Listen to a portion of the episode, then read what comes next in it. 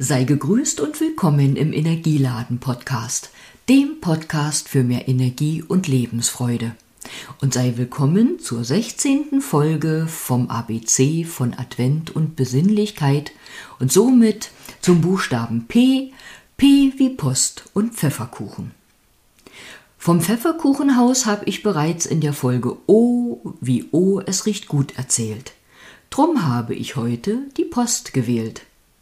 Mein ich die Post, die Briefe und Pakete bringt? So mancher Postbote vom Weihnachtsstress ein Liedchen singt. Wir bestellen und versenden, für die Zusteller kann das so manches Mal in herausfordernder Schlepperei enden. Was weniger schwer und Freude bringt her, kann eine Postkarte sein. Unsere Postfrau warf neulich erst solche ein. Freudig erzählte sie von dem handgeschriebenen Stück. Wer weiß, vielleicht finden wir Menschen irgendwann wieder mehr zum Kartenschreiben zurück. Ein lieber Gruß, ein paar nette Worte, so lassen sich auch Nachrichten verschicken von einem zum anderen Orte. Der eine zählt nur das Geld für Karte und Versand. Doch hat so ein liebevoll ausgesuchtes und geschriebenes Kärtchen eben was, das ist bekannt. Wann hast du das letzte Mal handgeschriebene Post bekommen, Rechnung oder ähnliches ausgenommen? Verschickst du selber sowas von Zeit zu Zeit? Vielleicht ist es mal wieder so weit.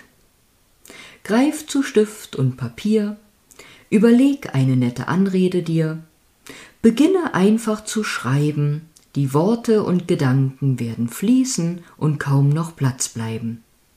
Es müssen ja nicht vier Seiten sein, auch eine macht's allein. Womöglich hast du sogar noch feines Briefpapier. Das gibt deinen Zeilen eine besondere Zier.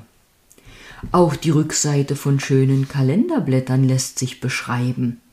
Und noch weitere Möglichkeiten bleiben. Vielleicht wählst du farbiges Papier als Untergrund oder bemalst weißes ganz bunt.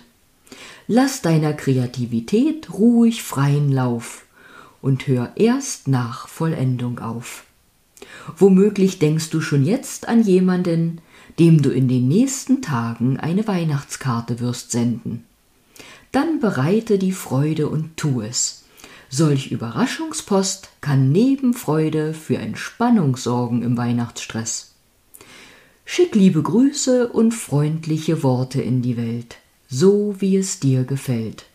Und erinnere dich, dass dies die Welt erhält, als hättest du ein Licht in die Herzen der Menschen gestellt. Und wer weiß, wer dir in diesem Jahr Freude macht, von wem zu deinem Postkasten der Zusteller einen Kartengruß gebracht. Was wir aussenden, kommt zu uns zurück. Manchmal dauert's nur ein Stück.